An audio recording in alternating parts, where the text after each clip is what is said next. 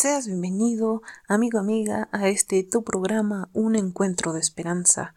Una vez más, te damos la bienvenida y pues vamos a estar compartiendo hoy y pues tu servidora y amiga Fanny estará acompañándote en esta transmisión. Para iniciar hoy, pues con una ofrenda musical tendremos la compañía de nuestros invitados del coro Heraldos de Victoria.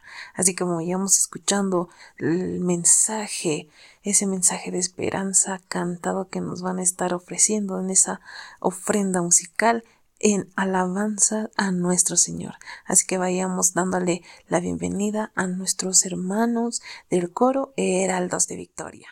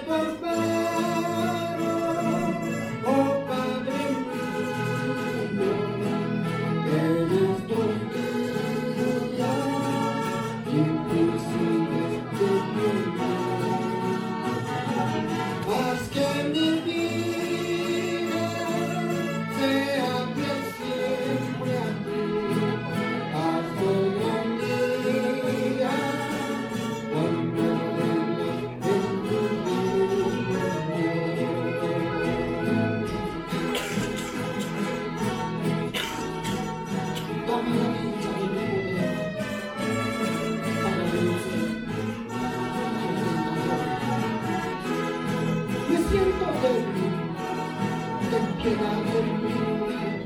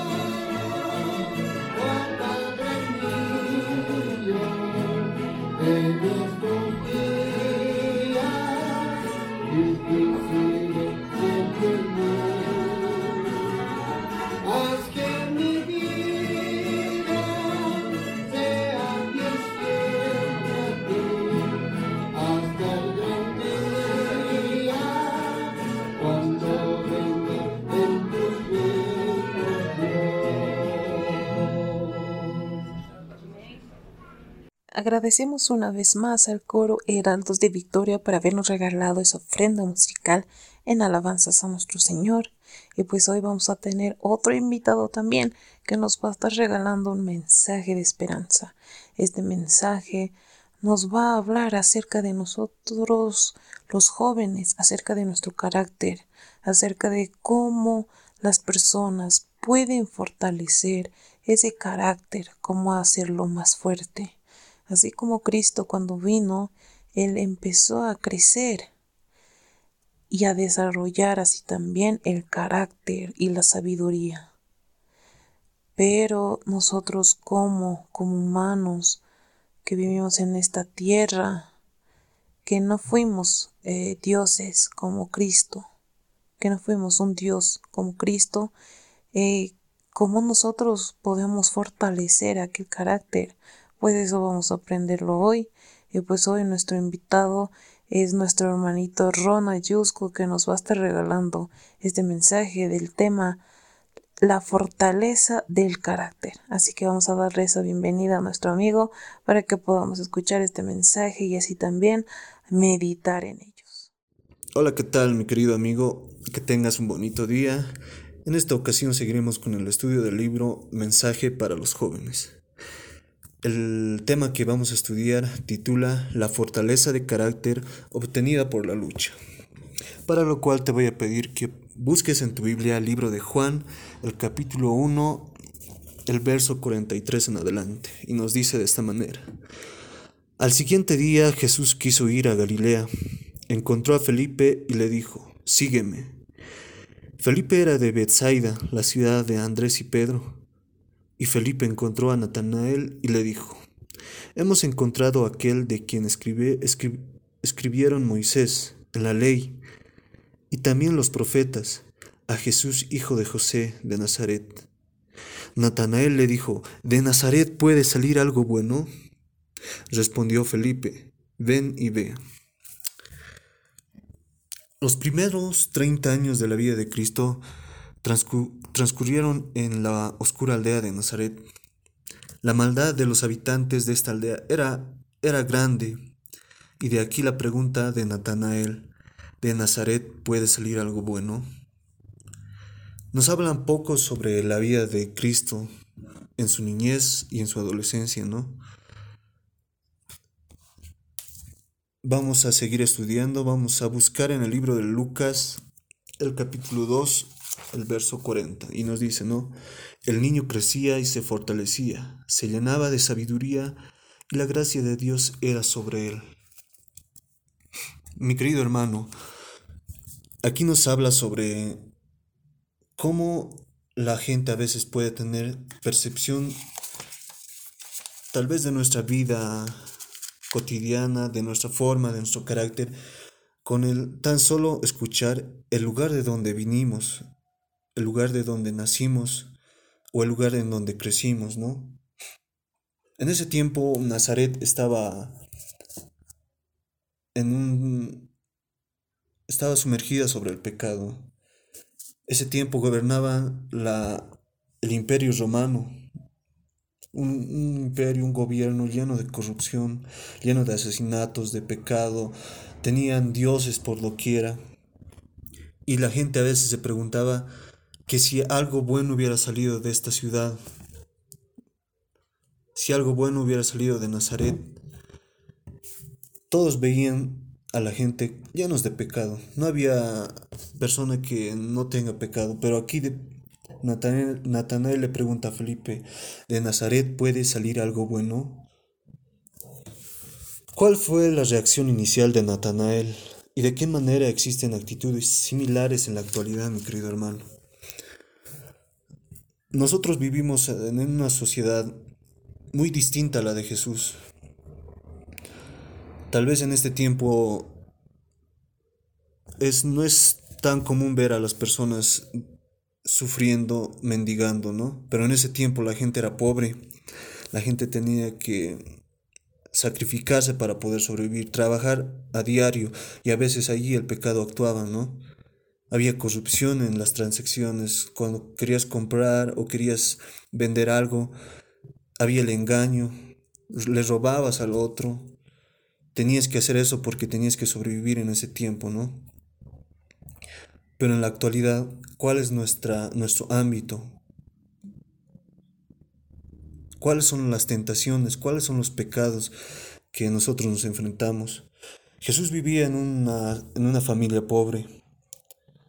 Él no tenía tal vez las, las comunidades, no tenía los privilegios de vivir en una casa rica, de padres ricos, tener todo servido. Él tenía que ayudar en la casa, ¿no?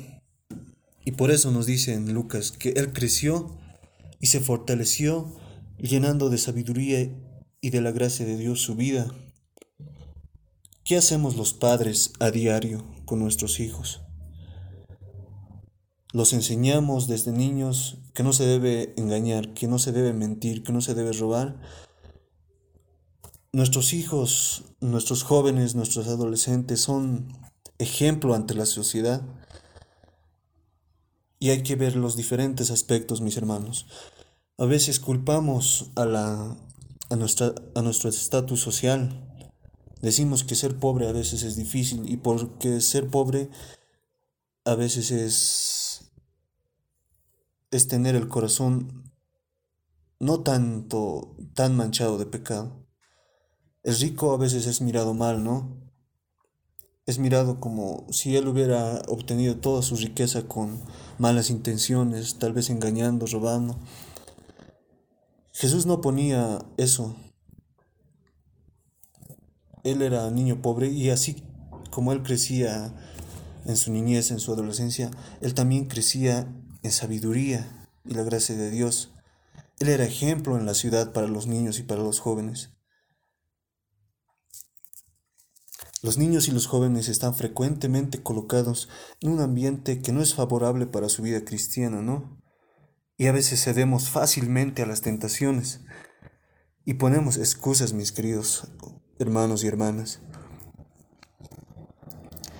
Por el hecho de estudiar en una escuela, en una institución no adventista, a veces ponemos excusas, ¿no? Es que tenemos clases el día sábado, por eso no puedo venir al culto. Es que en el trabajo nos piden trabajar hasta el mediodía el día sábado, por eso no puedo asistir al culto, ¿no? Es que en el trabajo están ofreciendo una chaya, ¿no? Una ofrenda a la Pachamama. Y es obligatorio. Si no, me van a despedir del trabajo si no participo. Ponemos excusas, varias excusas. Y no debe ser así, mi querido hermano.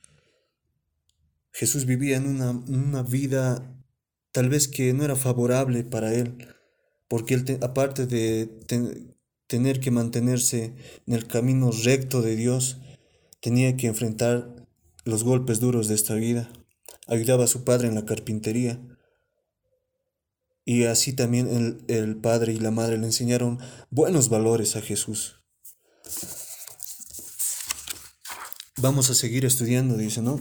La pureza no depende de las circunstancias, y nos dice de esta manera. Nadie será jamás llamado a perfeccionar un carácter cristiano bajo circunstancias más desfavorables que las rodean a nuestro Salvador, ¿no? A veces ponemos excusas, ¿no? Es que ese joven es bueno porque sus padres son, son cristianos, sus padres le enseñaron esto. En casa no me enseñaron a mí nada, pero lo escuchaste, ¿no? Sabías que no se roba.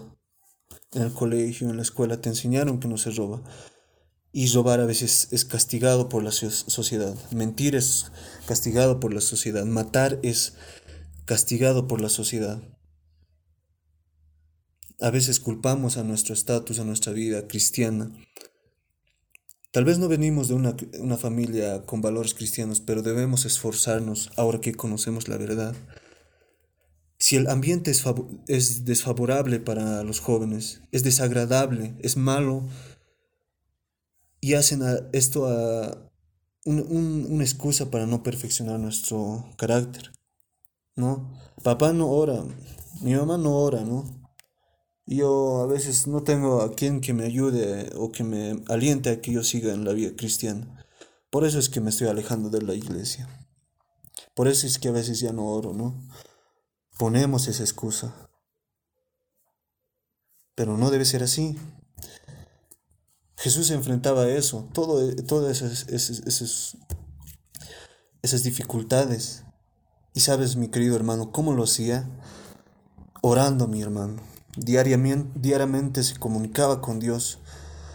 Recibía sabiduría y gracia de Él para soportar cualquier tentación. Recuerda que fue enviado al desierto y al mismo tiempo fue tentado Jesús cuando ya era adulto, ¿no? salió victorioso de esa, de esa tentación, de esa prueba. Y a veces Dios nos pone diferentes pruebas, ¿no?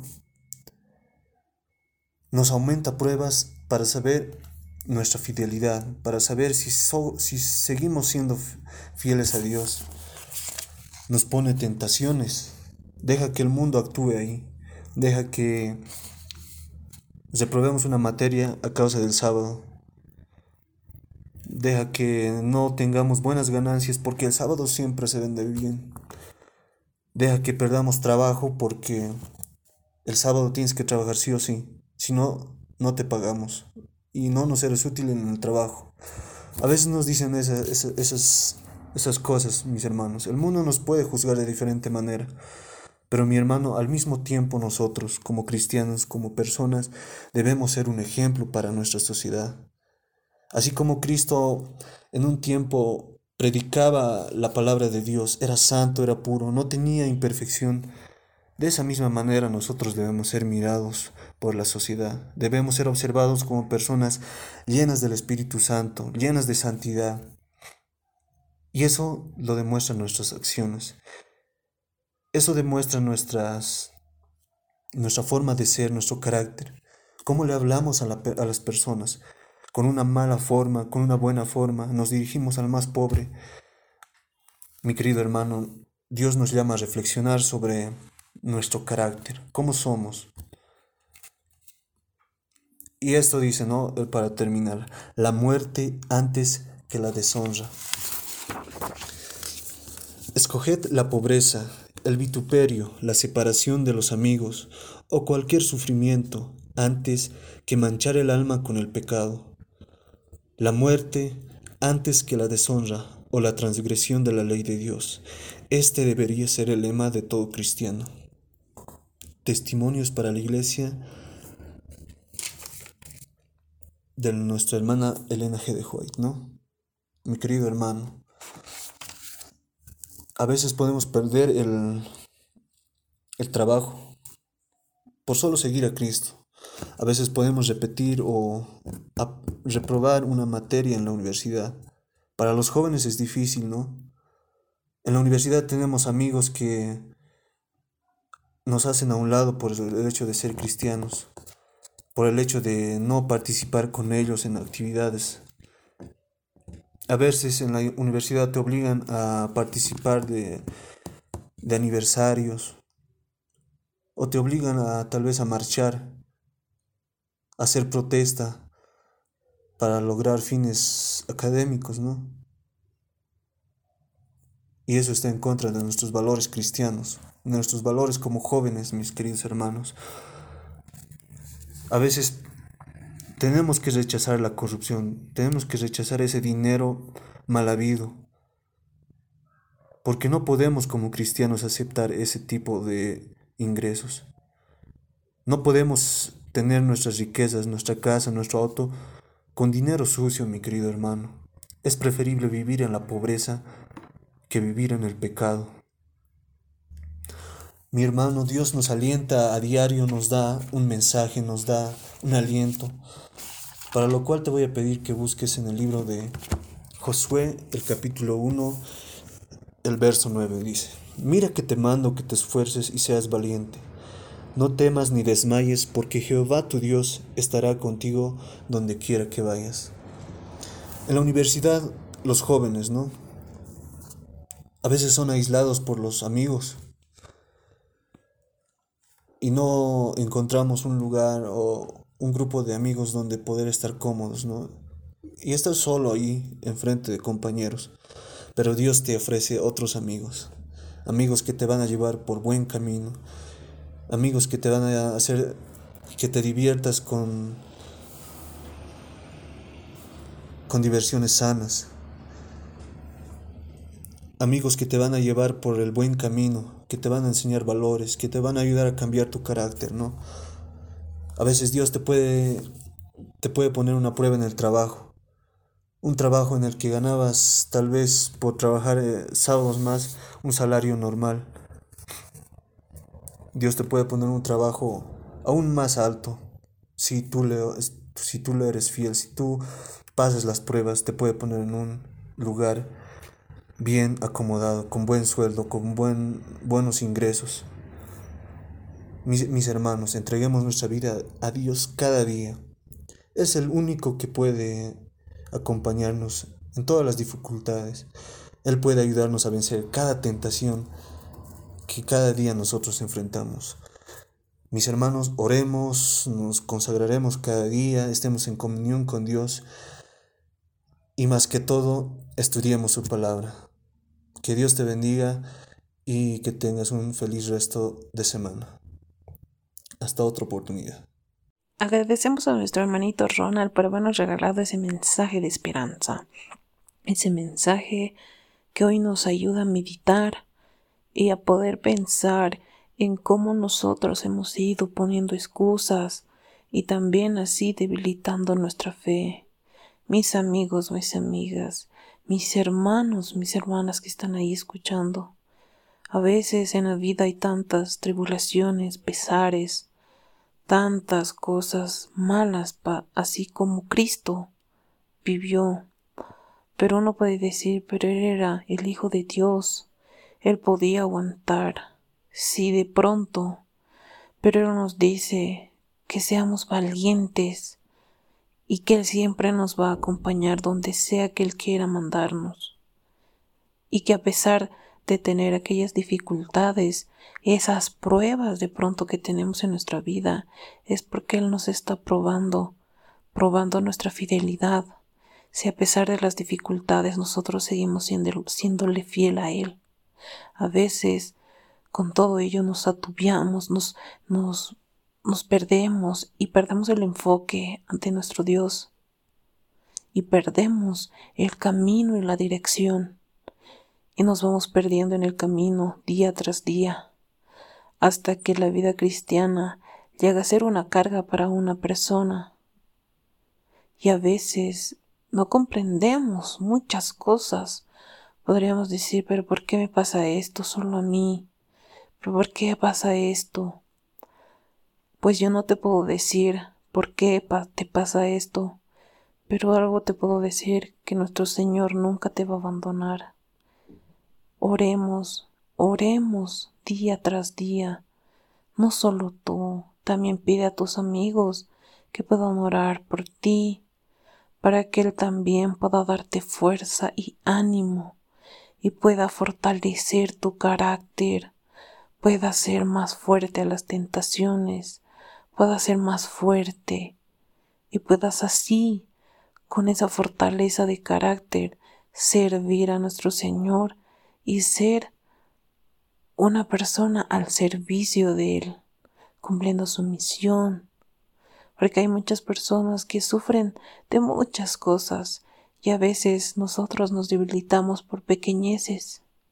Comparado con otros problemas, vemos que nuestro problema es tan, tan fácil de solucionar. Pero hay otros que, que tienen un problema tan grande que a veces no hayan salida.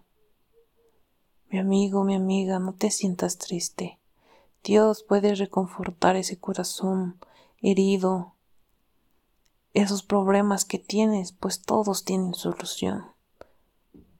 Así que oremos, pide a nuestro Señor su ayuda, su dirección, para que pueda ayudarte a encontrar una solución. Una vez más, mi amigo, vayamos meditando en cada uno de los consejos que siempre vamos dando y reflexionando al final. Te agradezco por, haber escuchado este mensaje y así llegamos al final. Una vez más puedas compartir este mensaje y puedas seguirnos en las diferentes redes sociales que vamos a estar mencionando y así también te pedimos que vayas dejando tu pedido de oración para que nosotros podamos ayudarte a pelear esa batalla que no está perdida. Si estás con Dios, va a ser victoriosa y ganada. Así también síguenos en Facebook, en Anchor, en eBooks, en Spotify, en Facebook y en YouTube. Y así también las diferentes redes sociales tú puedes seguirnos y acompañarnos también, porque ahí también estaremos subiendo eh, información y datos muy importantes también para tu vida cristiana. Bueno, así llegamos al final de este capítulo. Nos vemos en el siguiente, porque este ha sido tu programa, un encuentro de esperanza. Gracias por acompañarnos y nos vemos a la siguiente.